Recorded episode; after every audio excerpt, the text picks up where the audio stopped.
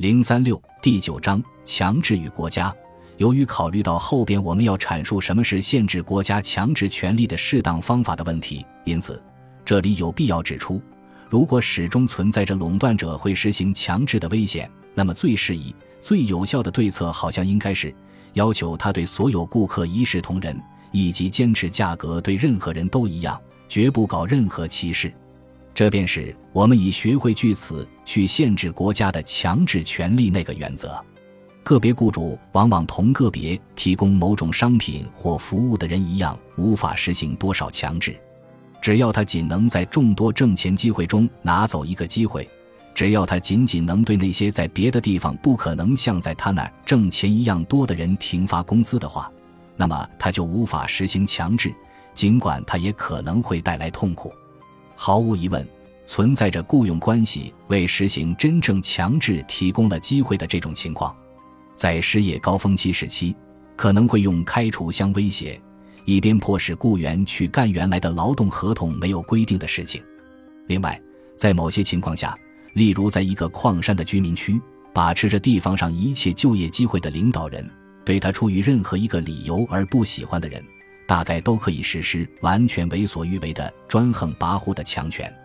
然而，这种情况在繁荣兴旺的自由竞争性经济体制中，即便不是不可能的，那么肯定也是极端情况下的罕见例外。但是，在一个完全社会化的国家里，存在着对就业的全面垄断，国家作为唯一的雇主以及一切生产资料的所有者，拥有不受约束的强制权利。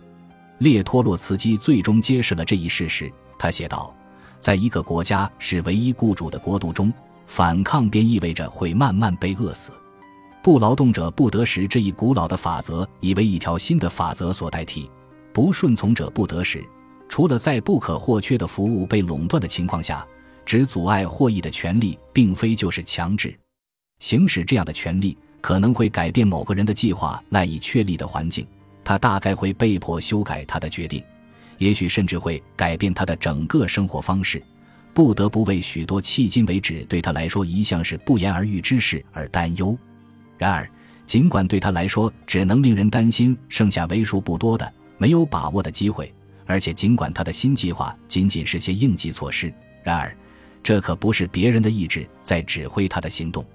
他也许将不得不在巨大的压力下行事。但是不能因此便说他是在被强制下行事的，即使饥饿的危险在威胁着他本人，恐怕还有他家人，迫使他为了一点微不足道的工资去接受使他厌恶的职业，即便他听凭唯一一个同意雇佣他的人的恩惠的摆布。可是按照我们的理解，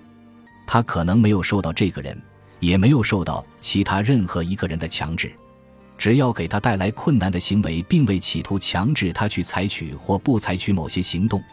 只要这种损害着他的行动之目的不是让他为另一个人的目标效劳，那么这种行动对他的自由的影响，无异于一场自然灾害破坏其家园的一把大火或一场洪水的影响。四、真正的强制则出现于下列情况：当军事占领者迫使被征服民族为他们工作的时候。当有组织的歹徒以所谓保护的名义逼取钱财的时候，当一个违法行为的知情人敲诈勒索他的牺牲者的时候，自然还有当国家以刑罚和体罚相威胁，以便迫使我们服从他的命令的时候，强制有多种层次，从主人对奴仆或者暴君对臣民统治的极端情况，在这种情况下，无制约的刑罚权迫使人们完全服从主人的意志。一直到以施加人们最难以忍受的不幸相威胁的个别情况，强制某一个人的企图能否获得成功，这在很大程度上取决于将要受强制者的精神力量。一个谋杀威胁对于一个人所能具有的迫使其放弃目标的力量，可能比制造某些小麻烦相威胁对于另一个人所产生的力量要小。我们兴许会为一个懦弱的人或者那种多愁善感的人惋惜。因为别人稍不满，便会迫使他去干的原本不打算干的事，而我们在这里关心的却是可能对正常的普通人具有影响力的强制。虽然这种强制通常是对自己本人或亲近成员身体伤害的威胁，或者是对极其宝贵的或受到保护的财产造成损失的威胁，可他并不一定非要使用强力或暴力不可。有人会通过给他人设置无数小小的绊脚石，从而阻挠他每一次采取本能行动的企图。阴谋诡计偶尔也有可能使身体上更强壮的人受到强制。完全可能出现过这样的事：一个狡猾的孩子将一个不受欢迎的大人赶出了县城。在一定程度上，人与人之间的所有密切关系，无论这种关系是以爱慕还是以经济上的必要性，或者是以外部环境，比如同在一艘船上或是在一次科学考察旅行中为纽带，它都会被强制提供机会。像人与人之间的每一种较为紧密的关系一样，对女仆的雇佣关系也肯定无疑为一种特别令人压抑的强制提供了机会。因此，这种关系被认为是对人身自由的约束。一个情绪不佳的丈夫，一个爱发牢骚的妻子，或是一位歇斯底里的母亲，会把生活搞得无法忍受。要是不顺从他们每个人的脾气的话，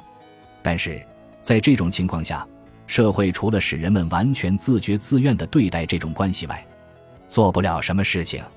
调整这种紧密关系的任何尝试。显而易见的，将意味着对选择自由和行动自由的广泛限制，结果它会造成更加严重的强制。假如说人们应该无拘无束的自己选择其个人的交往及其朋友，那么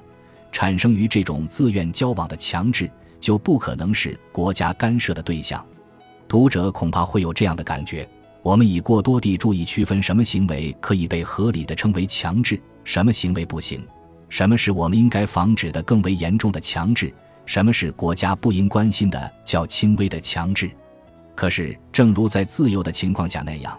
这一概念逐步的扩展，几乎使这个词失去了价值。可以这样的来定义自由，以致使它成为不可能实现的东西。同样，强制也可以这样来解释，使它成为一种无处不在、不可避免的现象。我们无法防止一个人可能施予另一个人的一切伤害，甚至也无法防止与他人密切的共同生活时我们所面临的所有较温和的强制。然而，这并不意味着我们不应该去防止所有那些严重形式的强制，也不意味着我们不应该把自由解释为没有这种强制。五，因为只有在强制者掌握着他人行动的根本条件的情况下，强制才能实行。所以，只有通过确保个人有一个私人领域，在其中他保证不会受到这种干涉、强制，才能被防止。一个人周围的特定环境不可能由另外某个人任意加以改变的这种保障，只能由拥有必要权利的权力机关给予他。一个人对另一个人的强制，只能依靠强制的威胁来阻止。这样一个获得保障的自由的领域，在我们看来似乎是一个正常的生活条件。因此，我们喜欢使用诸如妨碍正当的期望、侵犯权利或者肆无忌惮的干涉这样的措辞来解释强制。不过，当我们在阐释强制时，我们不可以假定用于防止强制的机构已是既定的了。一个人期望的合法性或一个人的权利是这样的私人权益领域获得承认的结果。假定没有这样的得到保护的私人领域存留的话，强制不仅还会存在。而且它甚至会出现的更加频繁。唯有在一个已经试图通过划定受保护的私人领域以防止强制的社会里，一个像任意干涉这样的概念才会有一个确定的含义。但如果要让这样的个人权益领域本身也不成为强制的工具，那么这个领域的范围及内容就不可以通过有意识的指定某些人去做某事的方式来规定。假设一个人或一个团体的意愿将决定。什么东西应该属于个人权益的领域？那么，进行强制的权利就会被转移给这个人或这个组织。如若把这种个人权益领域一劳永逸地规定下来，也是不符合人们愿望的。在个人能最佳地使用他们的知识、才干及其先见之明的条件下，他们参与划定他们得到保护的个人权益领域，便是值得向往的。人们已找到的解决这个问题的方法。是以承认某些一般性准则为基础的，而这些一般性准则规定着某些对象或情况被纳入受保护的个人领域内的条件。承认这样的一般准性，则是每一个社会成员都有可能划定他的个人权益领域的界限，使大家都能认识到什么是和什么不是他的个人权益领域。对于这个范围，我们绝不可把它想象成似乎只包含或甚至主要包含物质的东西。虽然将我们周围的物质的东西分割成我的和你的，是划分个人权益领域界限的那些一般性准则的主要目的，但是这些一般性准则却也保障了我们的很多其他权利，比如利用某些东西的权利。或者还有只是防止他人干涉我们的行动的权利。本集播放完毕，感谢您的收听，喜欢请订阅加关注，主页有更多精彩内容。